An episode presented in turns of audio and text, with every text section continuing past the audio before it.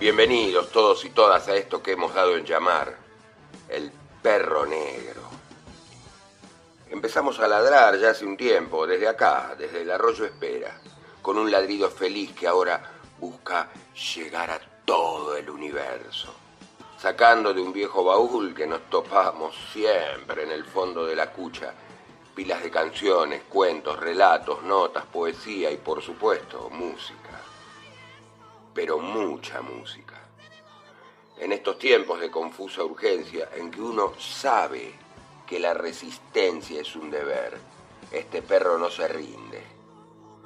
Y mientras vos estás ahí en tu ranchito, subiendo a tu canoa, con las botas de goma llenas de barro de la caravana, te ladra lo que sabe y lo que puede, te acompaña y te recuerda, te sacude te despierta, que para eso está este perro negro.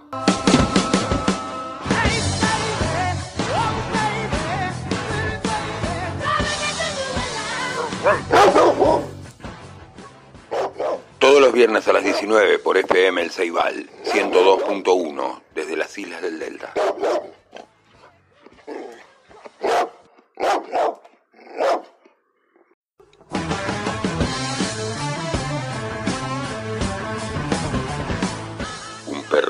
En tu muelle.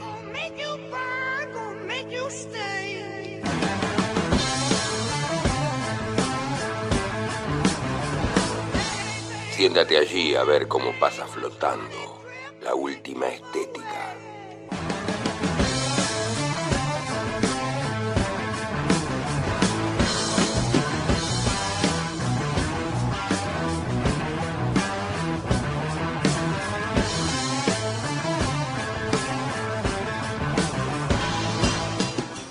Desde las islas del Delta, entre la marea de voces de FM El Ceibal, aquí empieza a ladrar un perro negro.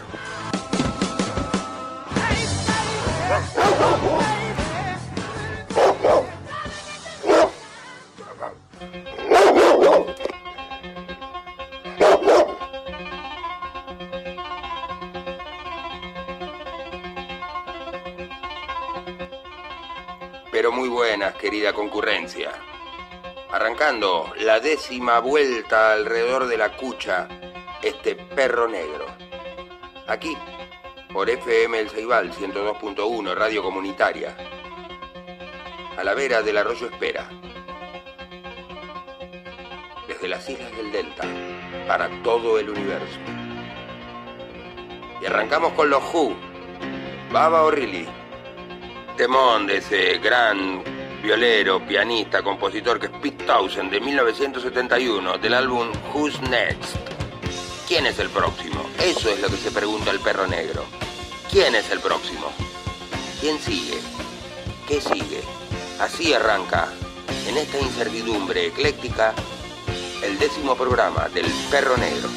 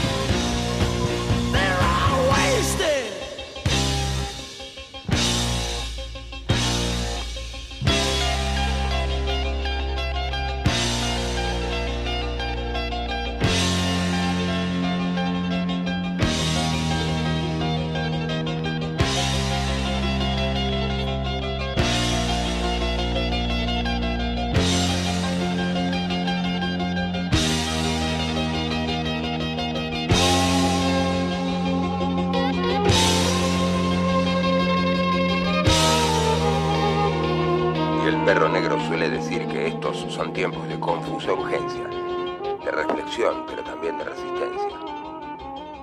Y los Who son una linda banda para referenciar la resistencia, tanto como la belleza estética de sus canciones. Recuerdo que a los Rolling Stones por los años 60, esta es una de las bandas fundacionales, ¿eh? junto a los demás grosos, los Who de aquellos años, les habían prohibido presentarse en vivo por exceso de sexualidad, acaso de Mick, acaso de ellos, eran un bardo. Por lo que sea, para la mentalidad de la época, los prohibieron. Y los Who se la pasaron un año tocando exclusivamente canciones de los Rolling Stones. He aquí un lindo ejemplo. Y una linda canción para arrancar con este programa, El Perro Negro, el número 10. Ya vamos.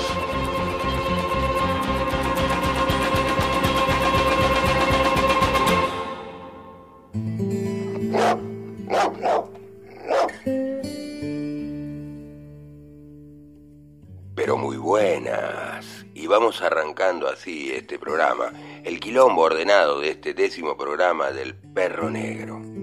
Banda emblemática, los Who, ¿eh? que elegimos hoy para arrancar. Una banda de 1962, fundacional, contemporánea de los Beatles y los Rolling Stones, que influyó en todas las bandas que vinieron después. Creadores inmensos, con dos óperas rock alucinantes en su haber, como Tommy y Cuadrofenia, que tuvieron su film influenciaron a todos. Algunos los consideran medio protopunks.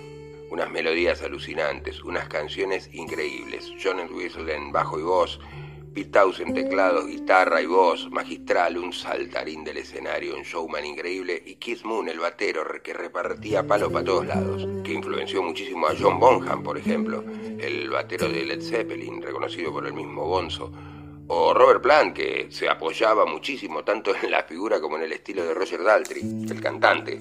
A ese power trio le tenemos que agregar la voz de Roger Daltrey, el rubio ruludo de los Who. ¿Los quién? En esas épocas que también eran de confusa urgencia y de resistencia, no tan reflexiva en algunos casos, se caracterizaban por destruir todos los instrumentos. Townsend estrellando la guitarra, Keith pateando toda su batería con míticas presentaciones en Gusto y tantos shows de la época. En el quilombo desordenado y medio ordenado que viene a ser este programa, abrimos así la tapa del baúl con que siempre tropieza el perro en la cucha del dofón y dejamos salir de modo ecléctico, ya lo saben, lo que pinte. Y aparecieron los Who y dijimos, ¿por qué no? Y luego dijimos, claro que sí, por la mejor de todas las razones, porque sí. Así que arrancamos de esta manera, junto al arroyo Espera, en medio de estas islas encantadas, en este archipiélago maravilloso que es nuestro delta, desde la FM El Ceibal 102.1 Radio Comunitaria. Escuchamos otro temita de los Who y luego ya arrancamos de lleno en el programa donde aparecerá todo lo que va apareciendo siempre, poemas, relatos, notas, canciones, lo que venga. ¿No es cierto, perro? Y vamos pues con los quién, los who, y un tema muy hermoso, salido justamente de Cuadrofenia. A love reigns over me, el amor reina en mí. Only love can make it rain the way the beach is by the sea. Only love can make it rain like the sweat of lovers laying in the fields.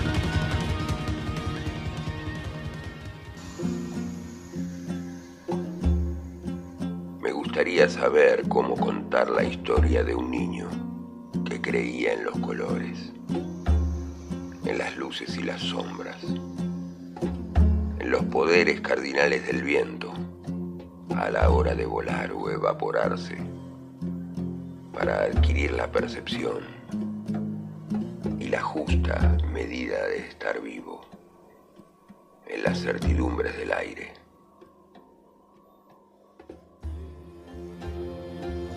No sé bien cómo contar la historia de ese joven que se mira las manos, esas que aprietan y abrazan, saludan y aguardan, y despiden y viajan, y llenan y vacían, y escriben en el cielo.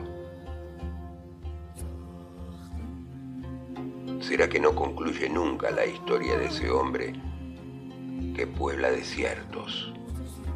y descubre las soledades de la luna o la dureza de un sol incalculable.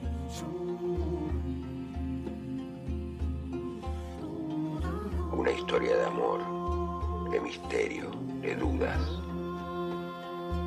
Parte ya de la memoria de la lluvia, del grito feroz, del silencio oportuno, el caballo que galopa solo en la pradera desbocando relámpagos junto al mar,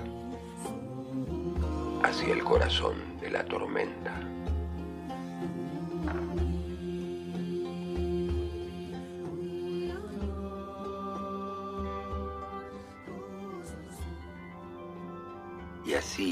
Adentrando, como lo hacemos en las aguas de nuestro hermoso delta, también en este programa. Arrancamos con los Who, con un poema del perro, mientras suenan de fondo los primeros acordes de tema que nos es tan familiar aquí en las islas, pobladas de madreselva, en esta selva hermosa, junto al arroyo Espera, en el predio de Itecoa, FM El Ceibal 102.1, radio comunitaria. Pescado Rabioso y la increíble voz de Luis Alberto Spinetta para este bello tema, para seguir navegando por las aguas de este programa. Madre selva, por el prado baja.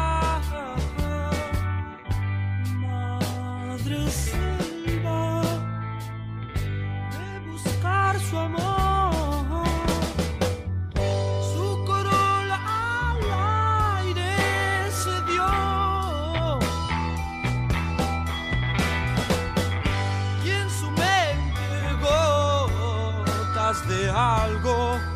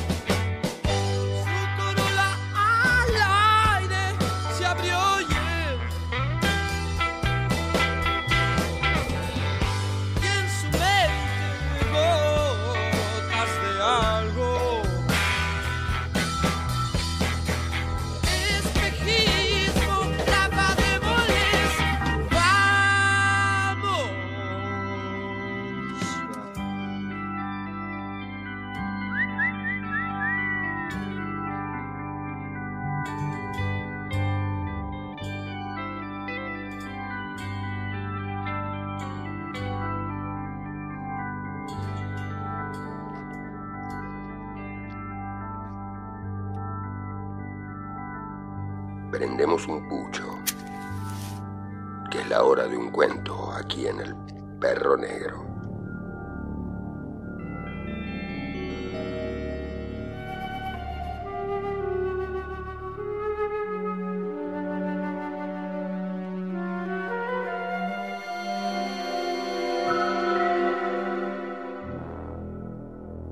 El hombre y su machete acababan de limpiar la quinta calle del Bananal.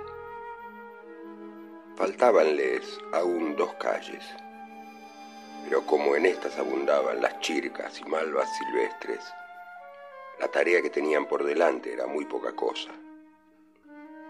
El hombre echó en consecuencia una mirada satisfecha a los arbustos rosados y cruzó el alambrado para detenerse un rato en la gramilla.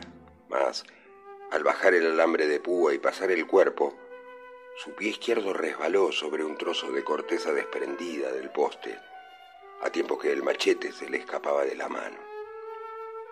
Mientras caía, el hombre tuvo la impresión sumamente lejana de no ver el machete de plano en el suelo. Ya estaba tendido en la gramilla, acostado sobre el lado derecho, tal como él quería. La boca, que acababa de abrírsele en toda su extensión, acababa también de cerrarse. Estaba como hubiera deseado estar, las rodillas dobladas y la mano izquierda sobre el pecho. Solo que, tras el antebrazo, e inmediatamente por debajo del cinto, surgían de su camisa el puño y la mitad de la hoja del machete, pero el resto no se veía. El hombre intentó mover la cabeza en vano. Echó una mirada de reojo a la empuñadura del machete, húmeda aún del sudor de su mano. Apareció mentalmente la extensión y la trayectoria del machete dentro de su vientre y adquirió fría, matemática e inexorable la seguridad de que acababa de llegar al término de su existencia. La muerte. En el transcurso de la vida se piensa muchas veces en que un día, tras años, meses, semanas y días preparatorios, llegaremos a nuestro turno al umbral de la muerte. Es la ley final, aceptada y prevista, tanto que solemos dejarnos llevar placenteramente por la imaginación a ese momento, supremo entre todos, en que lanzamos el último suspiro.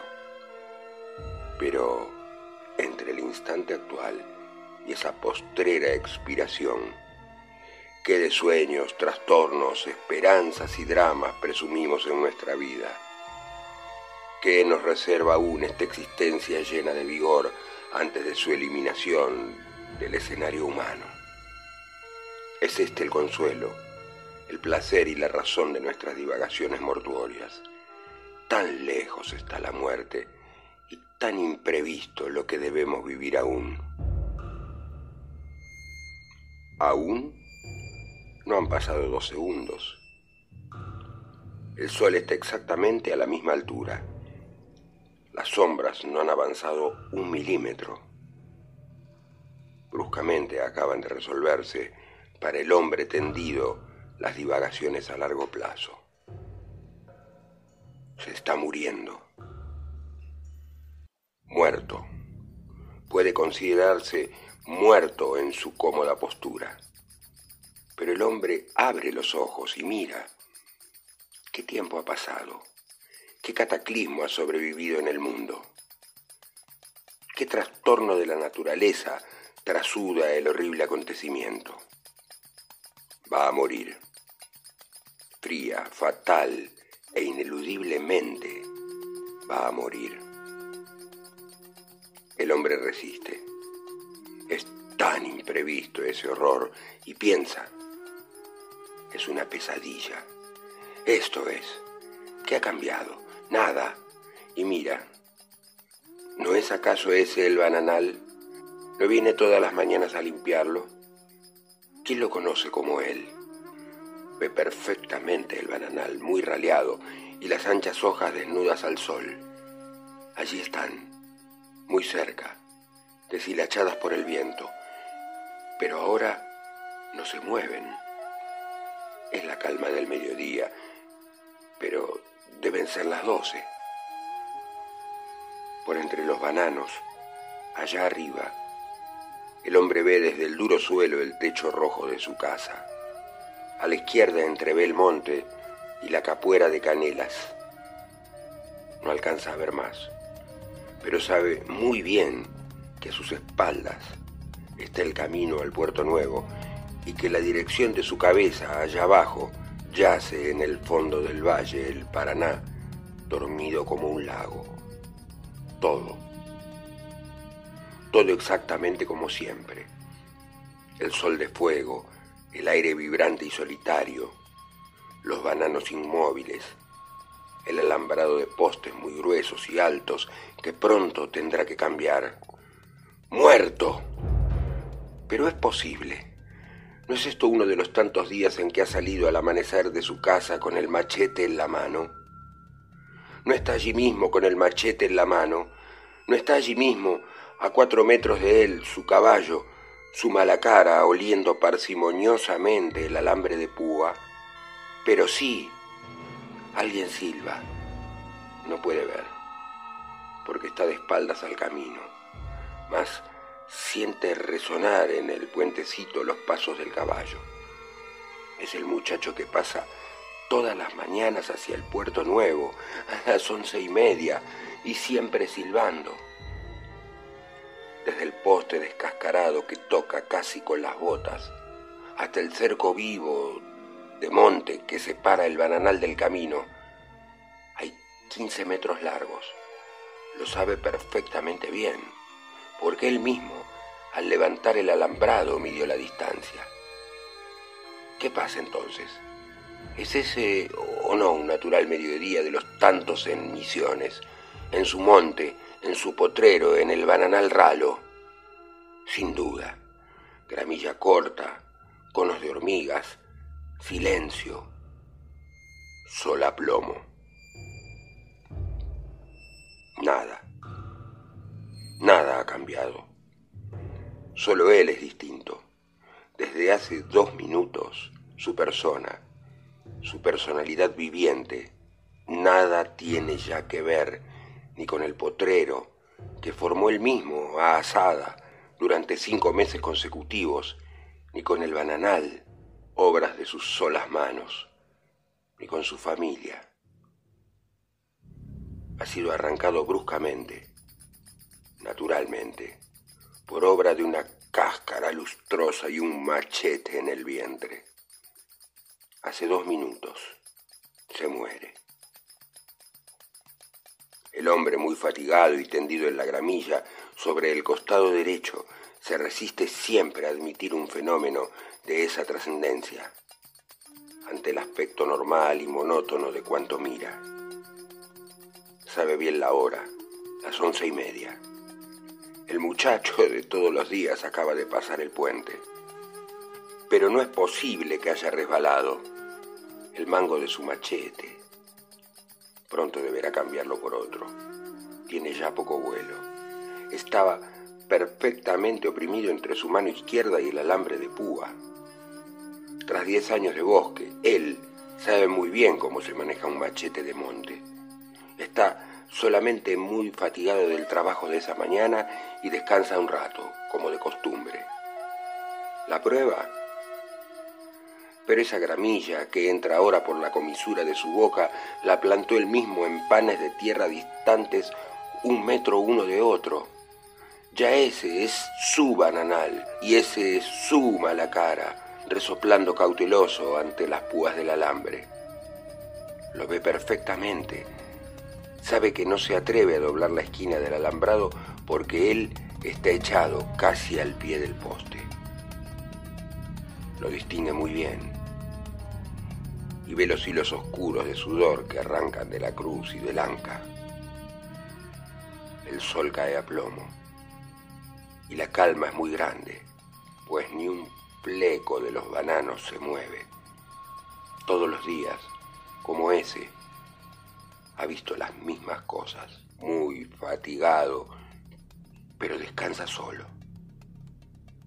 Deben de haber pasado ya varios minutos y a las doce menos cuarto, desde allá arriba, desde el chalet de techo rojo, se desprenderán hacia el bananal su mujer y sus dos hijos a buscarlo para almorzar. Oye siempre, antes que los demás, la voz de su chico menor que quiere soltarse de la mano de su madre. Pia, pia, pia, pia. No es eso.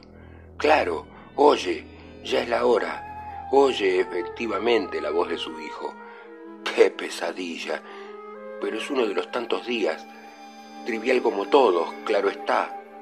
Luz excesiva, sombras amarillentas, calor silencioso de horno sobre la carne que hace sudar al malacara inmóvil ante el bananal prohibido.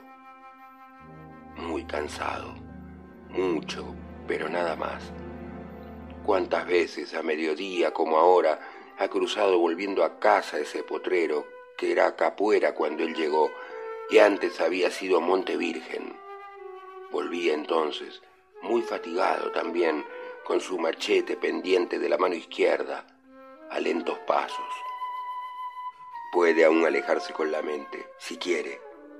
Puede, si quiere, abandonar un instante su cuerpo y ver desde el tejamar por él construido el trivial paisaje de siempre, el pedregullo volcánico con gramas rígidas, el bananal y su arena roja, el alambrado empequeñecido en la pendiente que se acoda hacia el camino, y más lejos aún ver el potrero, obra sola de sus manos, y al pie de un poste, descascarado, echado sobre el costado derecho y las piernas recogidas, exactamente como todos los días, puede verse a él también, puede verse a él mismo como un pequeño bulto asoleado sobre la gramilla, descansando porque está muy cansado.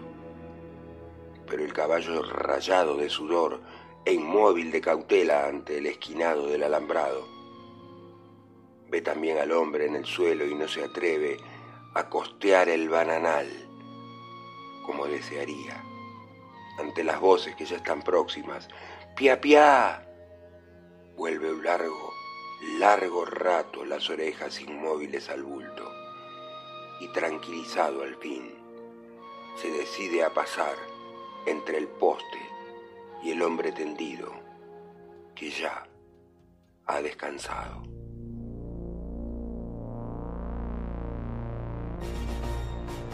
El hombre muerto. Horacio Quiroga.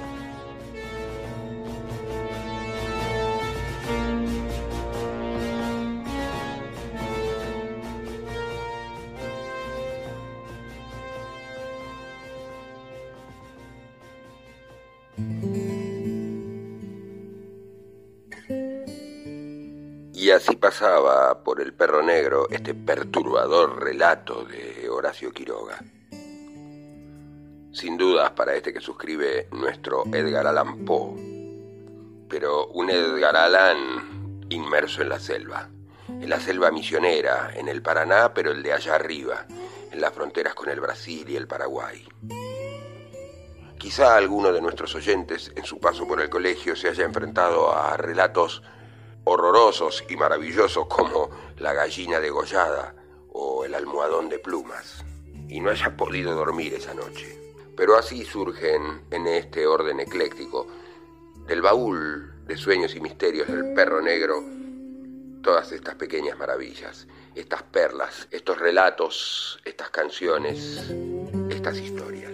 Nos gusta además referenciar siempre todo lo que va apareciendo en la música, en los escritos, en las notas, acotando un poco el quilombo ordenado en el que van apareciendo las cosas de nuestro baúl, cosas luminosas y cosas oscuras, tal como suele suceder con la vida misma, deslizándose entre dos principios contrapuestos, como el de la luz y la oscuridad que todos llevamos dentro. La mente torturada de Quiroga, su lado oscuro posiblemente, produce estas luminiscencias que tanto nos sorprenden y acaso nos aterrorizan como nos hacen abrir la boca de asombro y una gran admiración por el escritor oriental.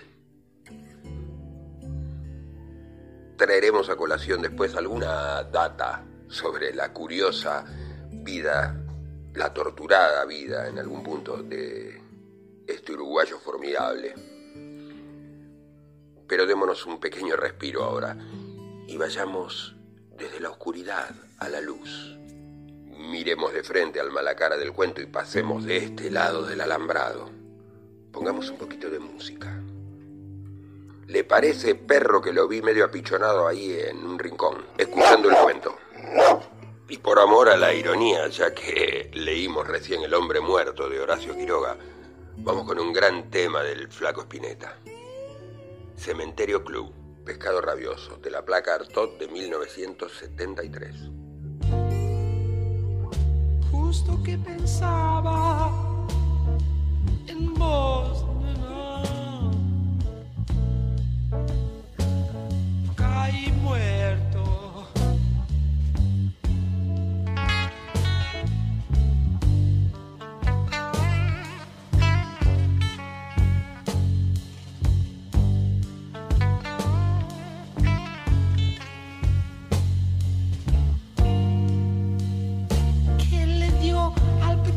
Dios del centro gris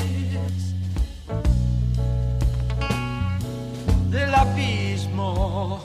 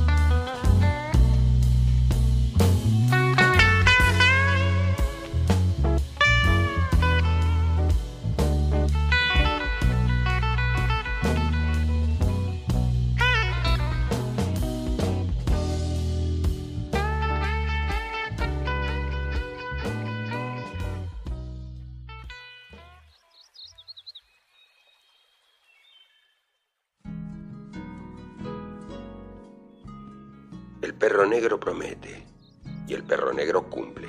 Habíamos dicho que íbamos a referenciar un poquito a Horacio Quiroga en nuestro rinconcito de escritores y después seguiremos ya con la música. Nos pareció oportuno hacerlo desde esta hermosa semblanza que escribió ya hace un tiempo Juan Forn, llamada El hombre que nos enseñó a tener frío, y dice así. Horacio Quiroga adoraba a Martínez Estrada como a un hermano menor y le regaló una hectárea de su propia tierra en Misiones para tentarlo de que fuera su vecino. La desmontó él mismo a machete limpio. Le mandó por correo el título de propiedad y los planos de la casita de madera que podía construirle con sus manos. Hasta los muebles le ofrecía hacer, y eran famosamente cómodos los muebles que hacía Quiroga con ayuda del mensú devenido carpintero, Jacinto Escalera. Martínez Estrada tenía un trabajo de cuarta en el Correo Central y detestaba el ambiente literario de Buenos Aires, pero no se decidía a partir a Misiones, así que Quiroga apeló a un último recurso para convencer a su melómano amigo. Le mandó un violín hecho en madera de timbó. Era tan chato de pecho y espalda como el propio Quiroga. Tenía un clavijero prehistórico, las Fs, labradas torpemente a gubia, y emitía un sonido de gato en celo, mitad hipnótico y mitad horripilante. Martínez Estrada entendió con el corazón estremecido que así sería la vida como vecino de Quiroga en Misiones, pero se libró de escribir esa carta cruel porque su amigo apareció por Buenos Aires. Venía a hacerse ver por los médicos, una molestia que no lo abandonaba. Era un cáncer terminal, pero no se animaban a decírselo. Lo tenían de residente en el hospital de clínicas con permiso ambulatorio, mientras le hacían creer que lo sometían a estudios y lo preparaban para una operación. Un día, vagando por el sótano del hospital, encontró un paciente llamado Batisteza. Lo tenían ahí escondido por su aspecto físico, causado por una neurofibromatosis, conocida como elefantiasis, esa enfermedad que agranda las extremidades. Lo que parecía el mundo Rivero, algunos tal vez recuerden las manotas de Rivero, sus facciones, ¿no? Bueno, en fin, Quiroga exigió que Batisteza fuera sacado del sótano y trasladado a su habitación, y en las horas muertas le contaba historias de la selva. Un día Batisteza oyó hablar a los médicos y fue a decirle a Quiroga que la operación proyectada era una simple y dolorosa postergación de la muerte. Quiroga avisó que salía a caminar. Fue una ferretería a comprar cianuro. Regresó al hospital, mezcló el polvo en un vaso con whisky y se lo tomó. Se mató como una sirvienta, dijo Lugones, que un año después se suicidaría de igual forma acá, en el Tigre. No se vive en la selva impunemente, escribió Alfonsina Storni en un poema que le dedicó antes de suicidarse ella también, en los acantilados de Mar del Plata. Ni Lugones, que había sido su maestro y protector, ni Alfonsina, que había sido su amante, acompañaron las cenizas del difunto al Uruguay. Borges, en cambio, siempre tan ácido, ¿no? Don Jorge Luis, que había dicho que Quiroga era una superstición uruguaya, que escribía mal lo que Kipling escribió bien, sí fue de la comitiva. Eran fechas de carnaval y contó que el corso se interrumpía al paso del cortejo y que los niños pedían tocar la urna de madera de algarrobo en donde el escultor ruso Stepan Ercia había tallado la cara del difunto. A veces los opuestos coinciden. A Arlt le pasó algo parecido con Quiroga. Él también lo había escarnecido. En una agua fuerte sobre la fundación de la SADE, creada para defender los derechos de los escritores, escribió. La idea debe ser de Quiroga, hombre que gasta barba sefaradí y una catadura de falsificador de moneda que espanta. Pero cuenta Onetti que el día en que murió Quiroga, Arlt estaba sentado en el fondo de una larga mesa, ignorando con fiereza los comentarios sobre el muerto, hasta que llegó su amigo Costia y contó que tres días antes se había cruzado con Quiroga por la calle. Iba vestido como un clochard. La barba le devoraba más de la mitad de la cara. Venía siguiendo desde el parque japonés a la última mujer que siguió por la calle. Una beldad que cortaba la respiración. Era la famosa viuda de Gómez Carrillo, que por entonces noviaba con Saint-Exupéry, sí, el autor del Principito, el mítico aviador. Costia se lo estaba diciendo cuando el francés salió del hotel al encuentro de su dama y la abrazó. Quiroga, contemplando la escena, murmuró, me hubiera gustado ser aviador. Y se fue, envuelto en su sobretodo, con el pijama abajo en pleno enero, rumbo a su cama en el hospital de clínicas. Desde el fondo de la mesa, detrás del humo de su cigarrillo, se oyó la voz de Arlt. He cambiado mi opinión de Quiroga. No podía ser de otra manera. Quiroga había dicho, soy el primer infectado por Dostoyevsky en América del Sur. Arlt fue el siguiente. Como Arlt, Quiroga carecía de lo que algunos llaman tacto, otros hipocresía y otros relaciones públicas. A los 20 años partió de Montevideo a París vestido como un dandy en camarote propio. Volvió tres meses después en tercera clase, con los pantalones raídos y las solapas levantadas, para que no se viera que no tenía cuello en la camisa. ¿Por qué escriben como españoles si son argentinos? le dijo en la cara a la reta cuando llegó a Buenos Aires.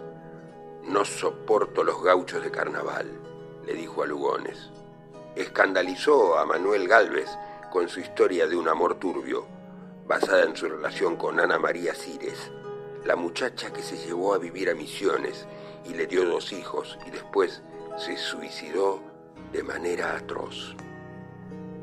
A esos hijos los crió en el amor a la selva, dejándolos dormir solos arriba de un árbol o sentarse durante horas al borde de un precipicio, para horror de su madre.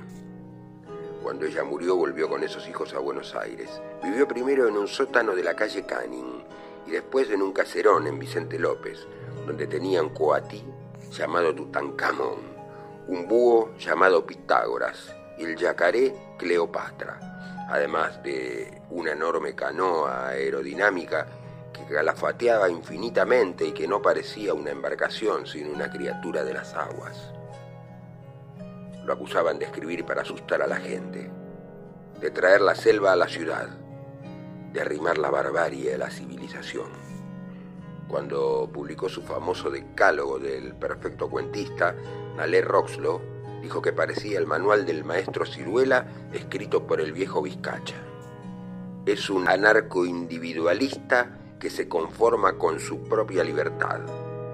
No le importa que todos los hombres sean libres, dijo Álvaro Yunque, cuando lo invitó a la URSS y Quiroga le contestó que prefería volverse a la selva. Y eso hizo, con una segunda esposa 30 años más joven que él, que prefirió abandonarlo antes de enloquecer. Tampoco en la selva lo entendían. Se burlaban del hermoso laberinto de bambúes que había hecho para su segunda esposa con un jardín de orquídeas en el medio. Las cuadrillas que pasaban y lo veían deslomándose al sol le gritaban, ¿No tiene personal, patrón? No le robe trabajo a los peones. Supo adorar por igual a Tolstoy y a Dostoyevsky, a Jack London y a Toreau, a Maupassant y a Baudelaire.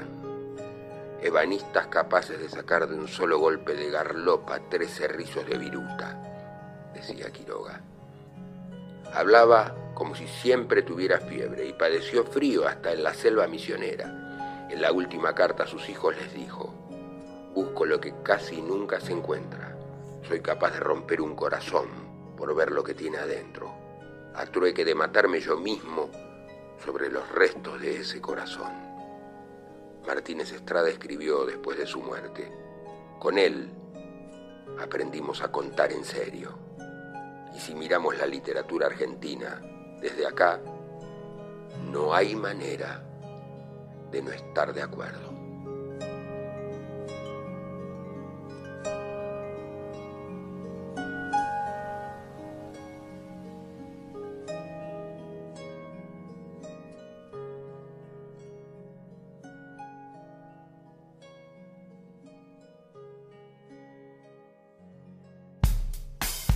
Cambio.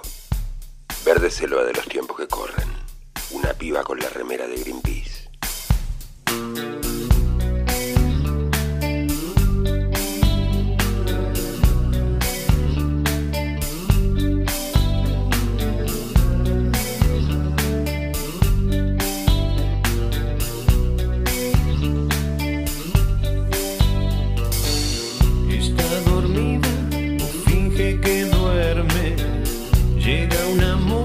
Se posa en su boca.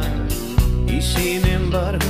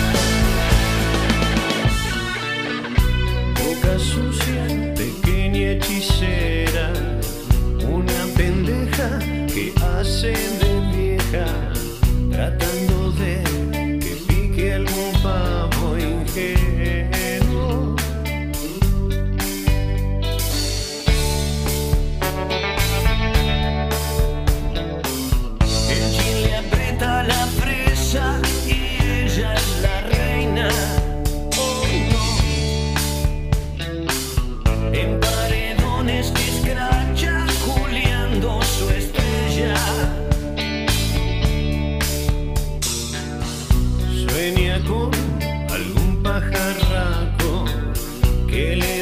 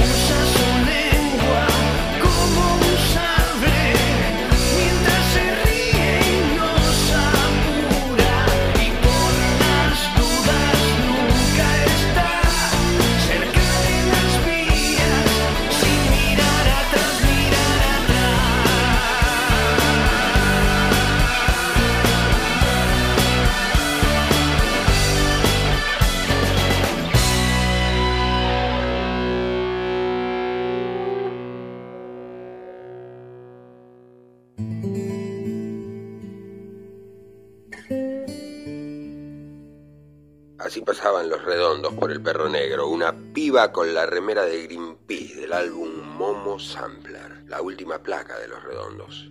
Y así seguimos sacando cosas y cosas del baúl, en este modesto programita de radio que hacemos acá, desde FM El Ceibal, 102.1, radio comunitaria, a orillas del arroyito Espera, desde las Islas Encantadas.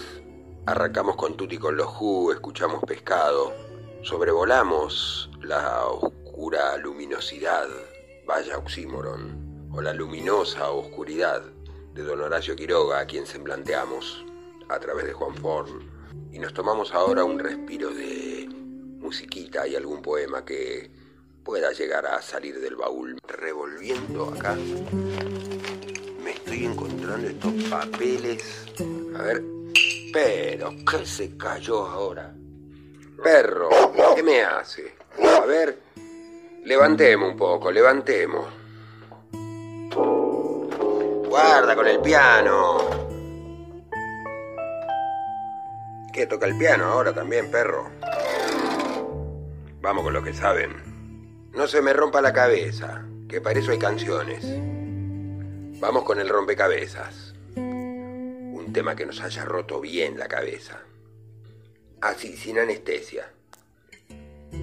Toda vez que lo vi me despeinó la aplanadora del rock and roll y rock and roll de Rasputín.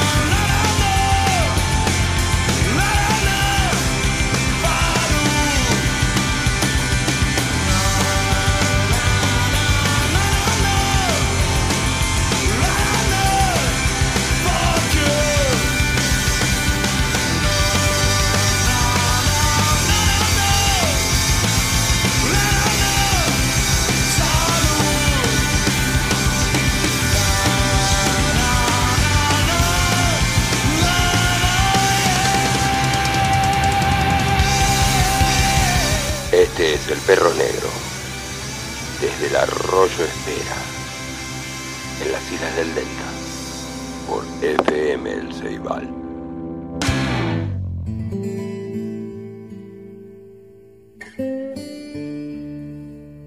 Y así se nos fue yendo nuestro programa número 10. Siempre apuntamos sobre el final, a modo de epílogo una modesta reflexión, a veces propia, a veces recurriendo a alguien más. En este caso, y en la sana intención de haber hecho, estar haciendo o querer hacer en el futuro, un programa que cuente con sensibilidad y también con al menos ciertos visos de inteligencia. Recordemos, pensando en este hermoso delta, y en tantos otros lugares tan bellos y tan necesarios como este, para nuestras vidas y para las vidas de todos los seres que allí habitan. Y por qué no pensando para la vida en general, en tiempos que, como siempre decimos, son de confusa urgencia, de reflexión y también de resistencia, que nos detengamos un momento a analizar, a pensar, a ser buena gente, arribando a conclusiones que sean hijas del amor, de la sensibilidad, de la solidaridad y por supuesto también de la inteligencia. Que como dijo el gran negro Dolina, la ignorancia es más rápida que la inteligencia. La inteligencia se detiene a cada rato a examinar. La ignorancia pasa sobre los accidentes del terreno, que son las nociones a gran velocidad, y jamás hay nada que le llame la atención. Así llega rápidamente a cualquier parte, especialmente a las conclusiones. Desde aquí, desde nuestra FM El Ceibal 102.1, radio comunitaria, a la vera del arroyo Espera, en el centro de estas islas encantadas, invitándolos a reflexionar y a compartir nuestro próximo, el onceavo programa. Nos despedimos ahora. Será hasta la próxima.